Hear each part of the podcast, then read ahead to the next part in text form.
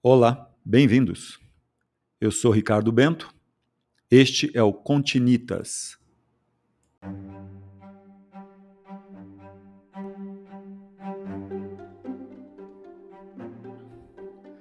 Um podcast sobre história, arquitetura e construção, literatura, cultura e suas conexões. Continitas.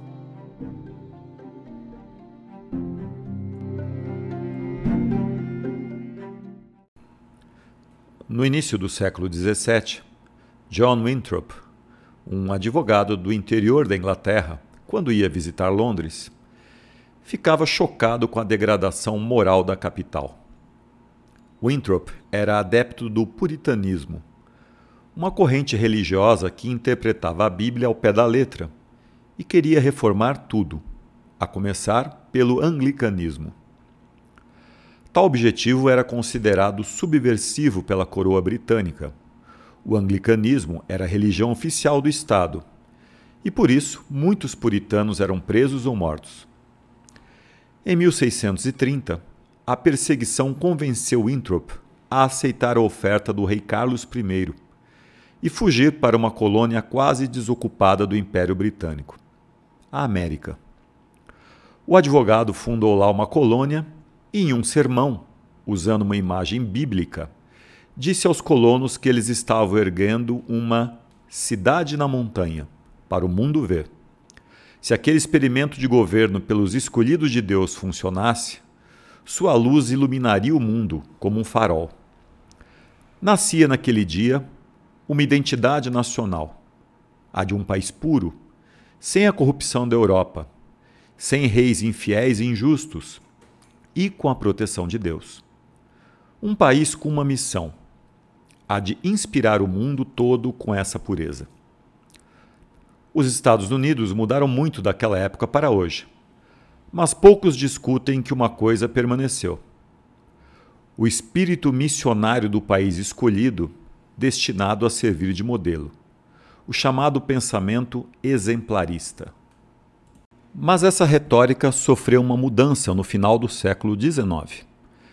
Surgiu uma nova ideia.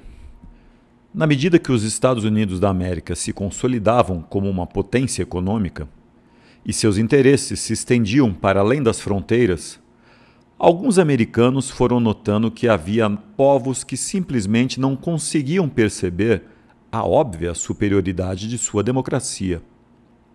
Era necessário fazer algo mais inclusive para proteger os negócios dos conterrâneos ao redor do mundo. Era preciso ensinar uma lição a todos. John Fiske formulou em 1885 a hoje teoria do Destino Manifesto, uma versão social da teoria da evolução das espécies, carregada de racismo. Ela falava da inevitabilidade da expansão americana dada a mistura rara entre a superioridade racial anglo-saxônica e a aptidão política americana. Nascia uma outra corrente de pensamento, que foi se tornando cada vez mais respeitável e depois atraiu pensadores sérios. O historiador americano H. W. Brandes batizou-a de vindicalismo, ou seja, a crença que cabe aos Estados Unidos da América a obrigação de impor à força seus valores ao mundo. Todo pensamento americano sobre política externa pode ser encaixado em uma ou na outra corrente: o exemplarismo e o vindicalismo.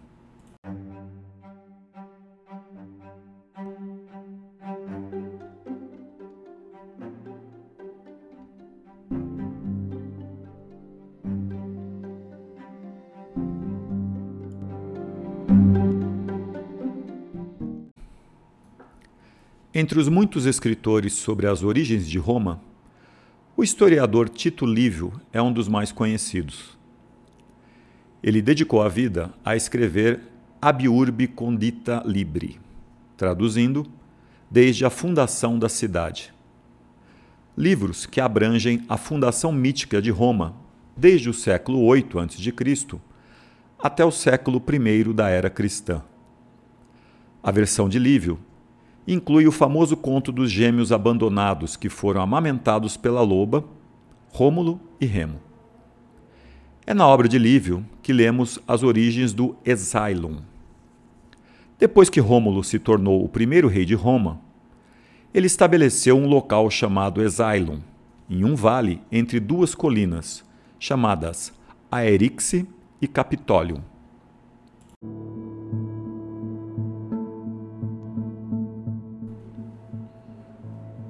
Para ajudar a encher sua grande cidade nova, ele abriu um caminho, agora fechado, entre os dois bosques enquanto se sobe o Morro Capitolino, lugar de asilo para fugitivos.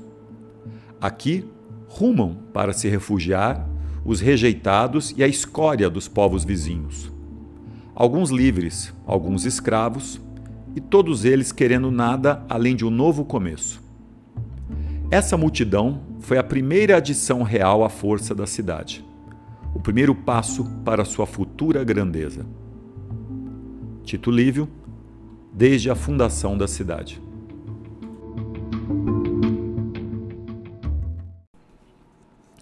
A decisão de oferecer asilo a cidadãos livres e escravos fugitivos foi em parte motivada pelo desejo de aumentar a população da cidade, mas ainda era uma declaração confiante sobre a crença de Roma em seu futuro. Ele falava de otimismo e uma sensação de abundância futura. A mensagem de Roma era: Venha a Roma e você prosperará.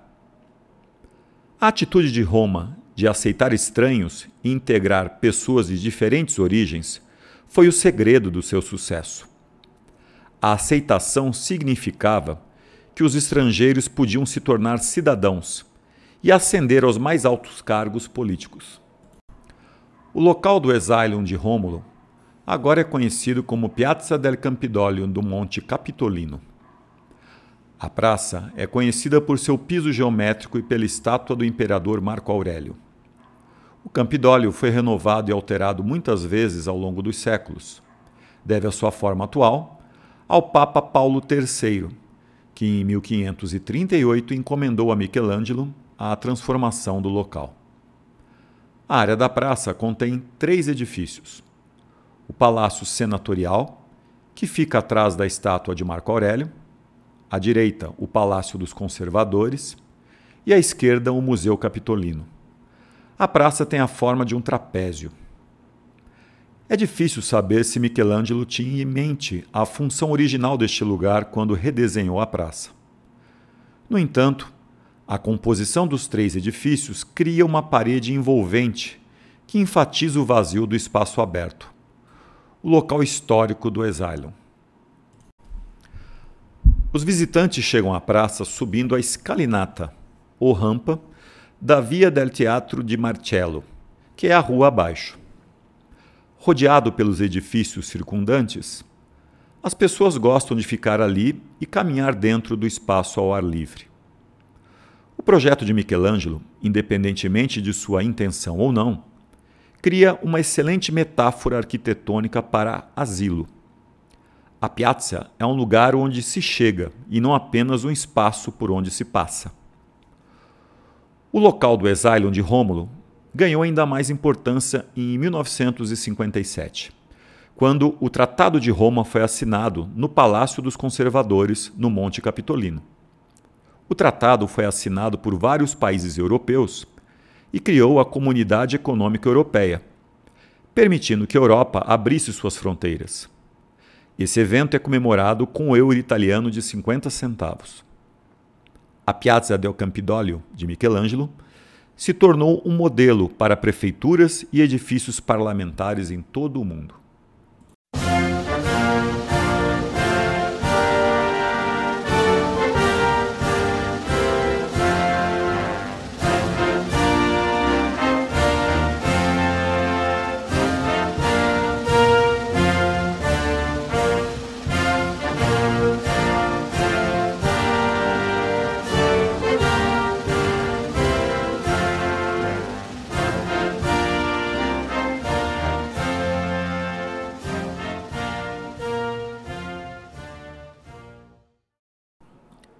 Os Estados Unidos da América são repletos de alusões aos romanos.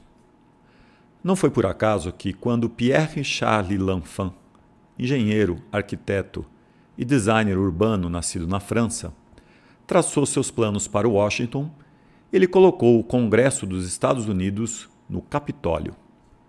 Ao fazer isso, ele adotou o layout do Capitólio de Roma como centro da cidade.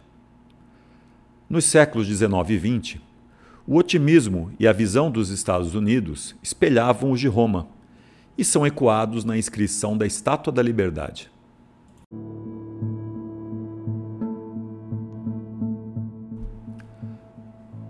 Dai-me os seus fatigados, os seus pobres, as suas massas encurraladas ansiosas por respirar liberdade, o miserável refúgio das suas costas apinhadas. Mandai-me os sem-abrigo, os arremessados pelas tempestades, pois eu ergo meu farol junto ao portal dourado.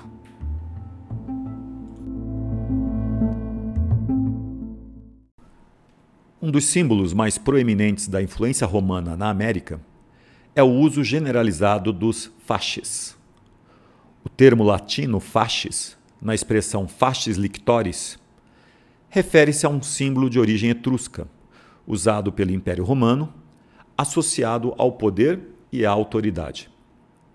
Constitui-se de um feixe de varas de bétula branca, simbolizando o poder de punir, amarradas por correias vermelhas, símbolo de soberania e a união.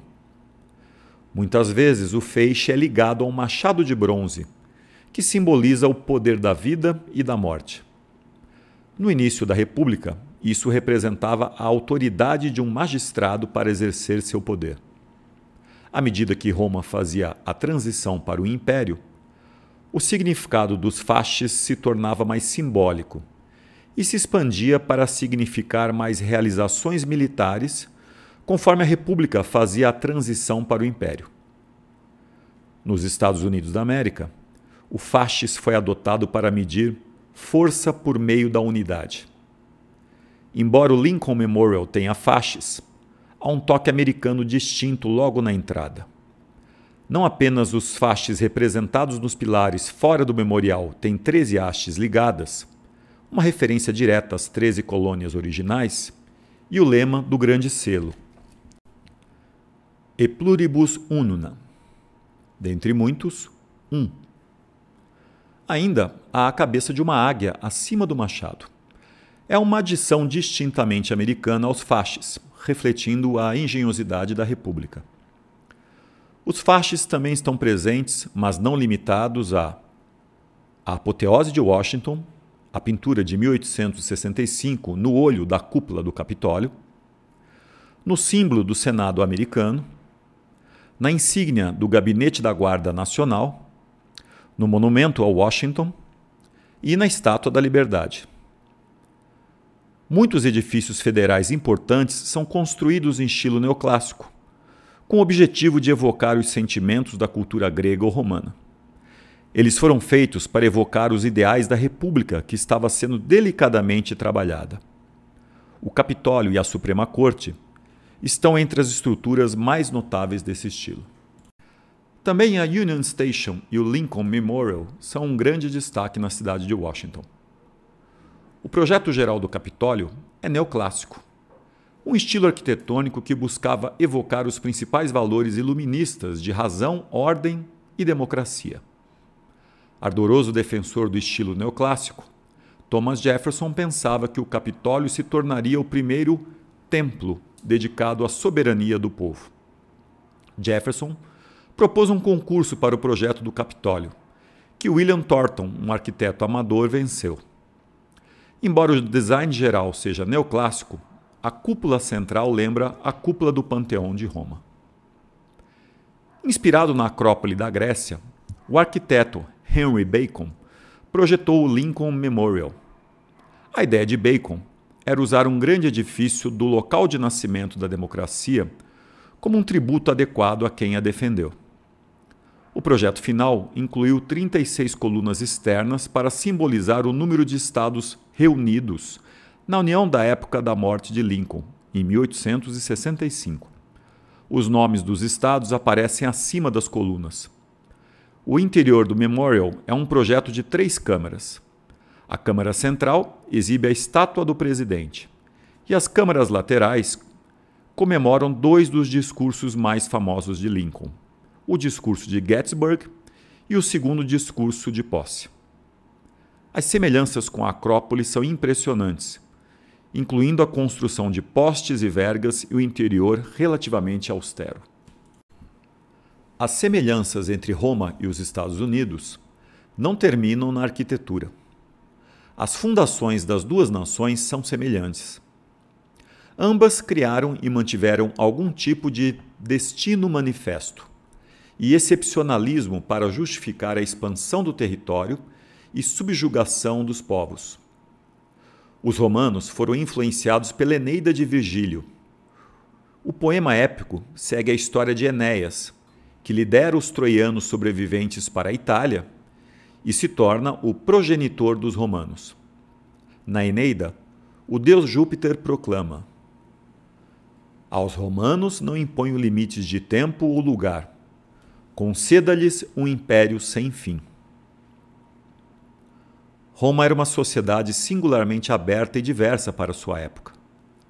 Os romanos possuíam a capacidade de absorver e romanizar as outras tribos da Itália que conquistaram, criando pela primeira vez uma península e cultura italiana unidas. À medida que seu território se expandia, os romanos absorveram naturalmente povos que não eram nem remotamente semelhantes aos que habitavam a Itália. Os egípcios, gregos, gauleses e tribos da Península Ibérica caíram sob o domínio de Roma e suas legiões, mas ainda assim mantiveram suas próprias identidades culturais ou religiosas. Em alguns lugares, como a Grã-Bretanha, os romanos permitiram que estados clientes existissem, contanto que seguissem a direção que vinha do Senado e mais tarde do imperador. Em outros, a cidadania foi concedida no atacado para toda a região. Havia milhares de cidadãos romanos que não eram romanos na cultura, religião ou mesmo na língua. Os romanos e os americanos acreditavam que a mão de um ser divino guiava o caminho e a expansão de suas respectivas nações. Ideias que impulsionaram os romanos até a Grã-Bretanha e os americanos até a costa oeste e o Havaí.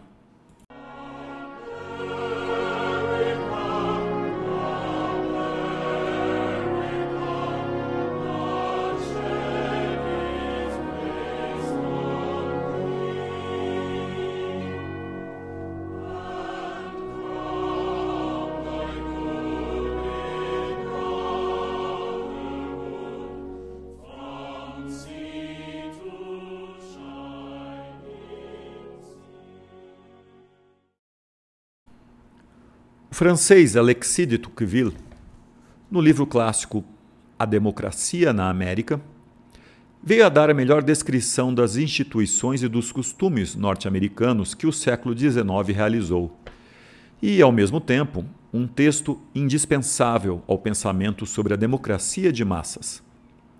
Para Tocqueville, o mundo igualitário moderno seria, por necessidade, fortemente individualista uma vez obsoletos os laços aristocráticos da família e de comunidade, a sobrevivência dos indivíduos passava a depender, sobretudo, do esforço de cada um no mundo do trabalho e da competição, o que favorecia o isolamento social dos indivíduos e o seu confinamento à esfera da privacidade, resultando no definhamento da experiência prática da política e na alienação quanto à realidade das mazelas dos outros. Carente de força, os valores e as práticas voltados para a realização do bem comum, sem um controle efetivo por parte da experiência prática da cidadania, o governo da democracia, mesmo envolvido da boa institucionalização liberal, se transforma em mecanismo autônomo de distribuição de benesses e de sofrimentos, à mercê do interesse de seus eventuais ocupantes, conduzidos pela ignorância da prática política.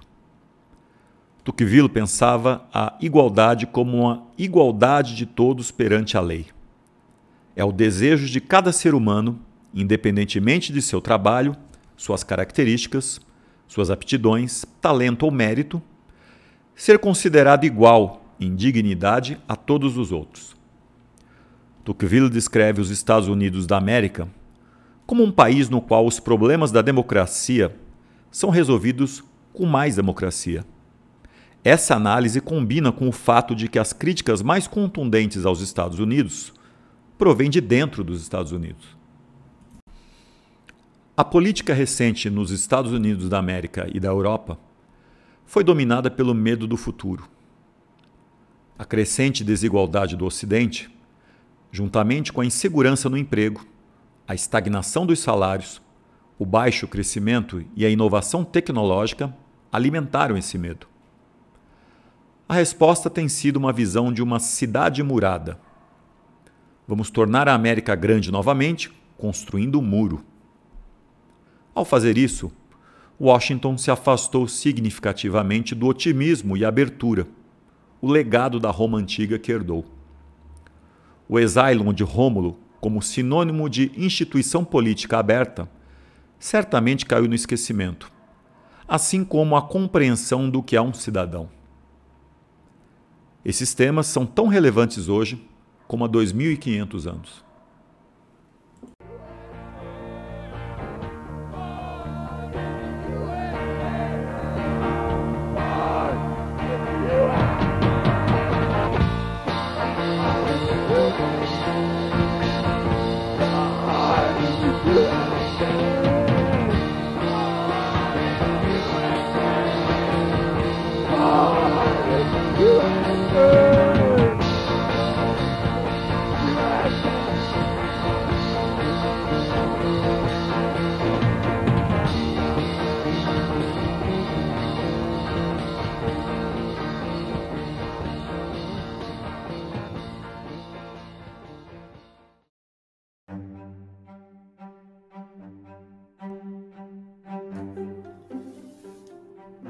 Este foi Continitas. Eu sou Ricardo Bento. Até a próxima.